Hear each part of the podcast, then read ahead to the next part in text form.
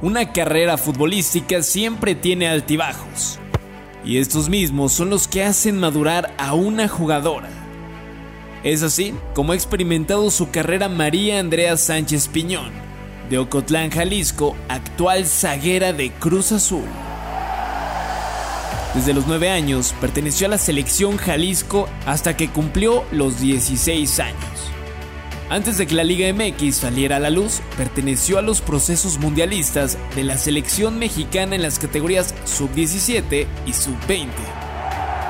Andrea llegó a pensar que su sueño de ser profesional jamás se concretaría, pero la vida la colocó en el lugar preciso, pues se ganó un sitio con el rebaño sagrado, así es, con el equipo de Chivas e incluso jugando fuera de su posición natural. Participó con este equipo desde el torneo de Copa 2017. Gracias a sus cualidades como defensa central, logró convertirse en pieza clave para el cuadro titular y consagrarse en el Apertura 2017, torneo en el que salió campeona con las rojiblancas. Más tarde, para el Apertura 2021, Rayadas daba a conocer su incorporación y fue con el equipo regio que encontró una nueva oportunidad de continuar su carrera, luego de su salida de Chivas. Andrea disputó desde su llegada al equipo de Monterrey 31 juegos y sumó a su historial un campeonato más de Liga MX. Su salida de la pandilla se dio en el Clausura 2022 debido a la dura disputa que existía en su posición se incorporó a las filas de la máquina para disputar el Apertura 2022 y seguir consagrándose como una figura del fútbol mexicano. Ahora con este equipo tiene una nueva oportunidad de demostrar de qué está hecha. Así presentamos a Andrea Sánchez, quien toma asiento para una charla exclusiva junto a Marion Reimers en Las Capitanas. Esto es Las Capitanas con Marion Reimers, un podcast de Footbox. ¿Cómo están? Qué placer darles la bienvenida a un nuevo episodio de Las Capitanas. Aquí desfilan con nosotros las personajes, les personajes, los personajos, como usted les quiera decir, más importantes del fútbol nacional e internacional. Y es para mí un auténtico privilegio porque llevo mucho tiempo queriendo hablar eh, con ella saludar a una futbolista de la talla de María Andrea Sánchez Piñón de Jalisco, sí como no, ahora con nosotros en la Ciudad de México, eh, incorporándose en las filas de Cruz Azul. Mi querida, mi queridísima María Andrea Sánchez. ¿Cómo estás? Muy bien, muchas gracias por tan bonita presentación. No, hombre, pues faltaba más. Oye, ¿cómo andas? ¿Cómo te recibe la Ciudad de México? Justo me estabas diciendo fuera del aire que que bueno, que, que, todavía hay que hacer algunas recomendaciones, así que acá en los comentarios que la gente de una vez ponga las pilas, ¿no? Sí, porque no conozco nada, o sea, de verdad nada. Nada, nada, nada.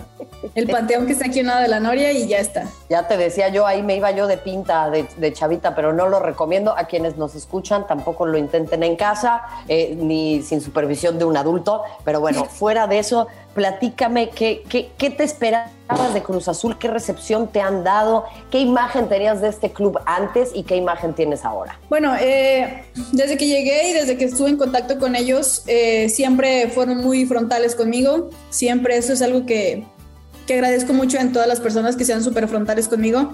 Eh, yo sabía lo que venía, yo sabía que, que, este equipo estaba para, para estar sumando, para estar haciendo un poco de historia cada vez y, y bueno, acepté yo el reto. Las jugadoras me recibieron muy bien, el cuerpo técnico, el staff, la verdad es que todos me han recibido muy bien. Eh, estoy contenta de estar acá, realmente es algo que, que yo quería vivir antes de, de mi retiro que saber que estaba en, equipos pues muy competitivos, en equipos que pelean finales todo el tiempo y el venir acá aportar algo más de lo que yo soy como persona, como futbolista, en toda mi experiencia, creo que es algo que, que yo quería hacerlo antes de retirarme. Entonces, eh, estoy contenta de estar aquí, aprendiendo muchísimo, eh, aprendiendo sobre la paciencia, que es algo que, que no tengo, que carezco de eso. Este, y al final es algo que yo quería vivir antes de, pensar en algo más, es algo que yo realmente quería vivir, de estar eh, siempre en las finales, ahora un equipo que, que está peleando por entrar a clasificaciones, entonces, ¿qué tanto es la diferencia o qué es lo que hace que un equipo se mantenga en la cima? y qué es lo que hace o qué le falta a los otros equipos para poder llegar a, donde están. Eh, sin ninguna duda y sobre todo porque pues vienes de un, de un estándar muy alto, has estado en equipos muy importantes, eres una futbolista que indudablemente tiene mucho para aportar. ¿Qué sientes tú que es lo que traes a la mesa ahora en este, en este en este club, en un equipo como Cruz Azul, que bueno, está ávido lógicamente de liguillas, pero también de títulos. Creo que la verdad es que llevo mucha ventaja. El ser zurda es una ventaja enorme en la liga. Hay se sabe, se sabe. Yo también soy zurda. Soy mala futbolista, pero también zurda. hay muy pocas, de verdad. Yo creo que en la mayoría de, los, de las profesiones, se llame como se llame, creo que somos muy pocos los zurdos. Entonces es una ventaja que, que, sacamos de, de, eso y pues más que, laterales zurdas natas, pues hay muy pocas, la verdad. Eh, la verdad es que vengo a eso, vengo a aportar, vengo a, enseñar también, ¿por qué no? Porque pues hay jugadoras que, se acaban de profesionalizar cuando la liga se hizo, se hizo profesional. Entonces, pues creo que, esa parte de mi experiencia, el saber que pues desde los nueve años estuve en Selección Jalisco, eh, hasta los 15, 16 años, ya en sub-17 con selección mexicana, el Mundial del, del 2010, procesos de la sub-20. Entonces ya traigo como que una disciplina muy marcada en mi vida y eso es algo que, que quiero contagiarles a mis compañeras, que esto pues es de, de disciplina, de trabajo 24/7, no solamente en la cancha, sino los entrenamientos invisibles, ¿no? Que le llaman, el descansar, el comer bien, el estar enfocado en lo que realmente quieres y, creo que eso es algo que yo puedo aportar aquí en el equipo. Más allá, yo creo que de lo futbolístico, creo que en lo personal es algo que puedo dejar una huella en, mis compañeras. Es que eso, eso es bien importante y hablas de esta etapa que arrancaste desde los nueve años y yo creo que quisiera detenerme en ese momento porque yo hablo mucho con jugadoras, ¿no? Lo que significa irse de su casa, estar lejos de su familia, todos los sacrificios que esto significa. Eh, indudablemente entra también el, pues es que no había una liga profesional, o sea, echaron todos los huevos en una canasta por una profesión que en México pues todavía le falta, ¿eh? Le falta dignificarse y desde acá estamos empujando, pero que en ese entonces estaba todavía menos eh, eh, tomada en cuenta. ¿Cómo fue para ti esto? Cuéntanos un poquito esta parte de tu historia de vida, Andrea. Mira, a los nueve años yo, pues de Ocotlán, este, me quedé hora y media de Guadalajara era complicado en esos momentos estar yendo a Guadalajara porque pues mis papás siempre han trabajado, mi papá es maestro, mi mamá trabaja en el gobierno de Cotlán, entonces era muy complicado estar yendo a los entrenamientos. Entonces en Selección Jalisco me daban chance de ir martes y jueves, que era cuando a mi papá se le facilitaba un poquito más pedir permisos. Claro. Eh, yo me acuerdo que salía de la escuela, iba haciendo tarea en el camino eh, mi papá iba preguntándome o tenía exámenes y él me ayudaba a estudiar en el camino, en el carro. Wow. Eh, me acuerdo que mi mamá nos daba lonches para irnos comiendo porque yo a las cuatro y media tenía que estar ya entrenando. Me acuerdo que era en Tlaquepaque, en ese entonces era en Atlas, Atlas Tlaquepaque. Creo que está ahorita Plaza Forum, está ahí en, en, en enfrente de donde entrenaba, todo se destruyó. Y, y bueno, regresaba a las 7, 8 de la noche, igual a terminar mi tarea y regresar, cenar bañar y dormir y otra vez a estudiar, bueno, entonces creo que toda esa parte, se llegaban las vacaciones de la escuela y yo me acuerdo que mi mamá era como de, pues haz tu maleta porque te tienes que ir a, entrenar, ¿no?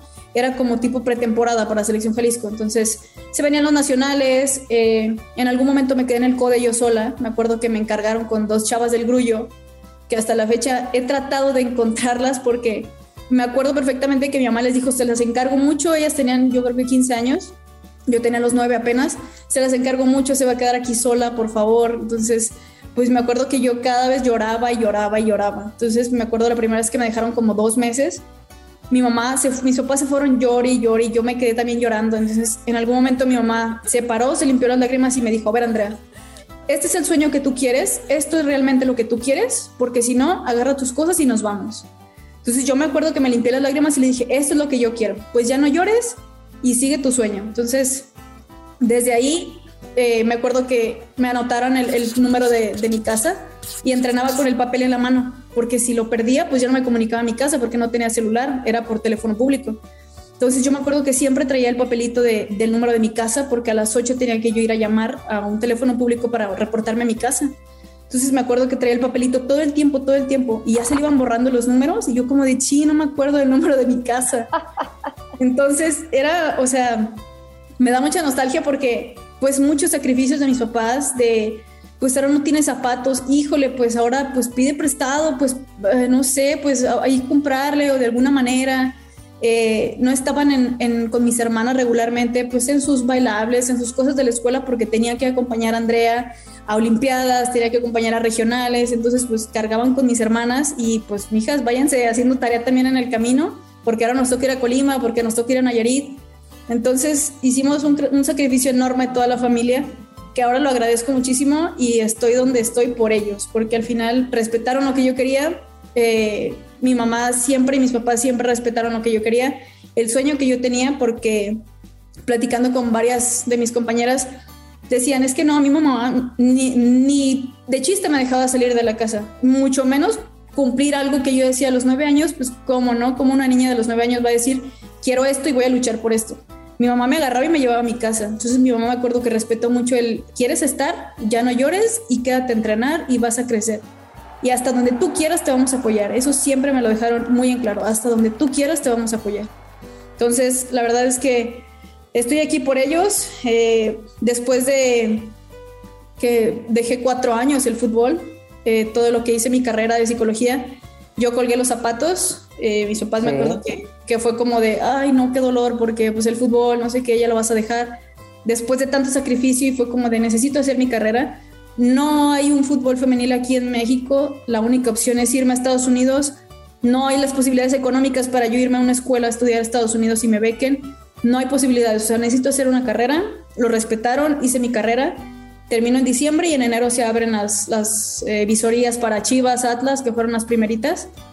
Y yo hablé con mis papás y les dije, ¿saben qué? Voy a hacer solamente un solo intento, uno solo. Si quedo, pues ahora sí que ya está. Si no, voy a crecer. Entonces fue como de, te apoyamos. Me preparé si acaso 15 días, yo creo, por mucho. Y mi papá me llevó. Entonces, desde ahí fuimos alrededor en Chivas como, híjole, como que unas 2.500 niñas y fueron haciendo corte y corte y corte hasta quedar 30. Me quedé en esas 30 y dije, papá, ese es el último estirón, porque íbamos y veníamos de Ocotlán a Guadalajara todos los días. Entonces era muy pesado en cuestión de gasolina, en cuestión de viáticos, era muy pesado también. Y pues pedir permiso él para poderme llevar. Entonces, eh, siempre estuvo el pie del cañón mi papá, siempre, siempre de, yo, yo lo veía en las gradas y él súper orgulloso de mí, eso la verdad es que hasta la fecha, mientras pueden, van a verme donde sea. Y, y es algo que me llena y es algo que me motiva y es algo que, que se puede, porque al final creo que de hoy en día como que las generaciones es, bueno, o la escuela o el fútbol, o esto o el otro. Y creo que a veces se puede combinar muy bien porque pues el fútbol no es para toda la vida eso es algo también que me queda muy claro. Y, y por, eso, por eso decidí hacer primero mi carrera, ¿no? Ya después, afortunadamente, a la par que yo termino la carrera, sale la, la convocatoria en Chivas. Entonces, bueno, ya lo demás, este, ahora sí que de copa, eh, cuatro años en Chivas y salgo y bueno, hasta la fecha aquí, aquí sigo. Es que, Andrea, permíteme felicitarte por tu sapiencia, por tus conceptos, por cómo planteas toda esta situación. Y te voy a decir, esta es una opinión personal mía y yo sé que de repente es raro que la gente opine sobre nuestras vidas, nuestro sufrimiento y lo que ha acontecido, porque hay muchos Pedros picapiedras allá afuera, yo les digo así, que opinan y que no tienen idea, pero fíjate que a mí me encantaría que cuestionemos estas estructuras, porque a mí lo que ha hecho tu familia, el sacrificio que han atravesado, me parece espectacular y tú decías que le debes todo a ellos, pero ¿qué podemos cambiar estructuralmente para que tu historia y la de tu familia pues no se repita en el sentido de decir, tienen que existir eh, instituciones y tiene que existir todo un andamiaje que apoye a niñas como tú para que esta situación pues no sea como, ah, bueno, pues en tu caso sí se pudo, pero ¿cuántas otras? Pues no se les va a dar esta posibilidad y no con ello quiero minimizar el esfuerzo de tu familia, todo lo contrario pero hubiera estado buenísimo que todos esos recursos, que toda esa energía, que toda esa angustia, pues se pudiese tal vez destinar a otra, a otra situación, ¿no? O, corrígeme si me equivoco y dime con toda franqueza que estoy pisando terreno que no está bien, ¿eh? No, no, no, la verdad es que, mira, en algún momento, pues mi mamá trabajando en el gobierno sí iba con el presidente de, oiga, pues fíjese que mi hija está yendo a entrenar, no sé qué, pues échenos la mano con gasolina y, y la verdad es que siempre accedieron no era así como muy seguido, pero, pero siempre que lo pedíamos, por ejemplo, cada mes o así, la verdad es que accedían. Entonces, Creo que esa parte yo creo que también viene respecto a, al, pues a la crianza, al saber que ya estamos en otros tiempos, que el fútbol es universal y que el fútbol lo puede practicar desde el más chico hasta el más grande, mujeres, hombres y todo tipo de personas, mientras tengan las capacidades físicas de hacerlo, porque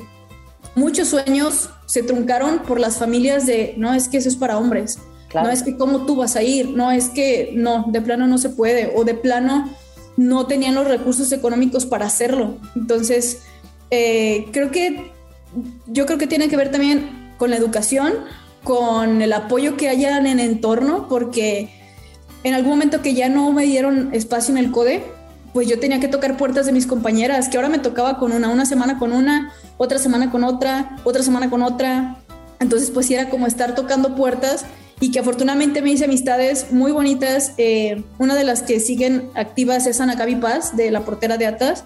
Ella me dio como un mes de, de, asilo en su casa con su familia, me adoptaron como hija. Este, eh, Alondra, Alondra González, que ya ahorita creo que ya no está jugando, también su familia me adoptó. O sea, era como de, pues ni modo, Andrea, toca puertas y ve a ver quién te da chance de quedarte porque no te puedo estar pues yendo y trayendo a todos todo el tiempo, entonces quédate. Eh, respecto a la escuela también era como de, haz tu tarea, conéctate con tu maestro, hazle mensaje, lo que sea, pero tienes que sacar las escuelas. Siempre mis papás, mi papá maestro, entonces era como, la escuela tiene que ser primordial. Si lo quieres acompañar va a ser pesado, pero vas a poder.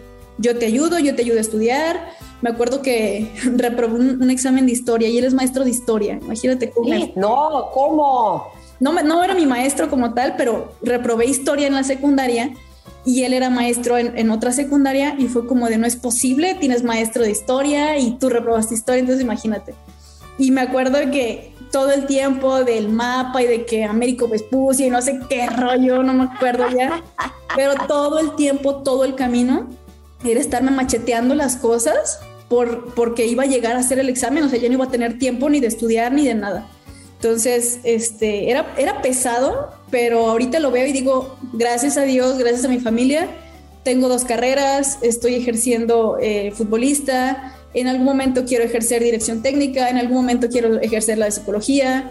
Este, entonces, la verdad es que ahorita lo veo y son contadas las niñas que quieren estudiar, ellas piensan que van a vivir de esto piensan que esto va a ser eterno. Y la verdad es que no es así, o sea, trato también de, de con las mismas compañeras que sé que no están estudiando, trato de como de, a ver, estudia, aunque sea en línea, mira, eh, infórmate, haz un diplomado, lo que sea, lo que sea, pero de verdad haz algo, porque el día de mañana que te digan, gracias, ya no entras en planes, ¿qué vas a hacer si ningún equipo te va a agarrar ya? ¿Qué vas a hacer? De, qué vas a tratar? Qué? piensas hacer? Entonces, yo, yo pienso como tú, Andrea, o sea, también voy a sonar la más ñoña, y la más teta, pero, pero estudiar es divertido. Adquirir nuevo conocimiento es parte de la experiencia humana. O sea, a mí me resulta muy interesante que personas a los 25, 30 años de edad sientan que ya no tienen nada más para aprender. O sea, yo creo que despertar esa curiosidad intelectual es bien importante y te lo voy a decir con toda franqueza. Y me encantaría conocer tu punto de vista sobre esto. A mí me preocupa que veo a muchas jugadoras emulando conductas del fútbol de los hombres. Que no todo lo del fútbol de los hombres está mal, ¿ok? Pero yo creo que esta es una extraordinaria oportunidad para cambiar la manera en la que nos acercamos a este deporte y me preocupa eso, me preocupa el pensar que de esto se va a vivir eternamente porque ni los hombres han podido, dinamitan todo su dinero y luego terminan quién sabe dónde, o tienen un montón de lana, pero no son, digamos, las personas con las que yo me siento este, más identificada moralmente, ¿no? Eh, te digo, una falta de capacidad de sorpresa. ¿Qué podemos hacer para que las jóvenes jugadoras no caigan en eso? Yo creo que eh, personas, a lo mejor como pensamos tú y yo, poder aportar un poco a la sociedad respecto a eso, hacerles saber que todavía hace que la liga lleva cinco años, hace tres años, cuatro años, la liga estaba en la cuerda floja, de se queda, se va, si la apuesta, no le apuestan, y nos traían como en una incertidumbre de qué va a pasar con la liga realmente. Muchas dejaron su carrera por estar en el fútbol, este, se quedaron con carreras a la mitad, otras de plano no empezaron. Las niñas que ahorita es como de, bueno, pues yo estoy chica, ya la liga está relativamente bien, en dos, tres, cuatro años que agarro un buen contrato, bueno, yo ya la hice y no sé, tengo 19, 20 años, me quedan 10 de carrera más y bueno, de aquí puedo vivir y, no saben que las lesiones te pueden acabar, no saben que, que, los directivos no se tocan a veces el corazón y te dicen gracias, ya no entras en planes. Y es como de, híjole, es ahí cuando te cae realmente el 20 y dices, ¿qué voy a hacer de mí? O sea, no tengo nada, o sea, lo mismo pasa con los hombres, es algo que yo también trato de... No tengo muchas amistades realmente dentro del fútbol varonil, pero lo poco que he llegado a entablar conversación, si es como de inviértele, inviértele, porque ahorita se suben un ladrillo y se marean, vienen de abajo, no tienen nada y de repente, ¡pum!, tienen todo y quieren desparramar el dinero y es como de, a ver, en algún momento el dinero se va a acabar, el dinero se va a ir y qué vas a hacer, qué, qué tuviste para, para decir, bueno, le invertí a esto, yo sé que en algún momento esto me va a dar para comer. Entonces, eh, ahorita no nos podemos realmente, te lo digo así, no nos podemos poner los moños para decir quiero cobrar 100 mil, 200 mil pesos, porque la liga no está siendo tan, tan fuerte como lo es varonil, no está tan sólida, no, no hay tantos patrocinios, no quieren invertirle, este, está como en que, mm, bueno, no es tan atractivo. Realmente me dolió mucho el ver que, que el premundial se hizo en México y contadas las personas que iban a apoyar y es como de, ay, jole, si estamos para esto, aquí es donde se ve realmente el apoyo, el que digas, bueno, 50 pesos, 30 pesos que cuesta el boleto, bueno, puede ser algo remunerable y, tenemos que regresarle algo al fútbol, así como el fútbol nos da tanto.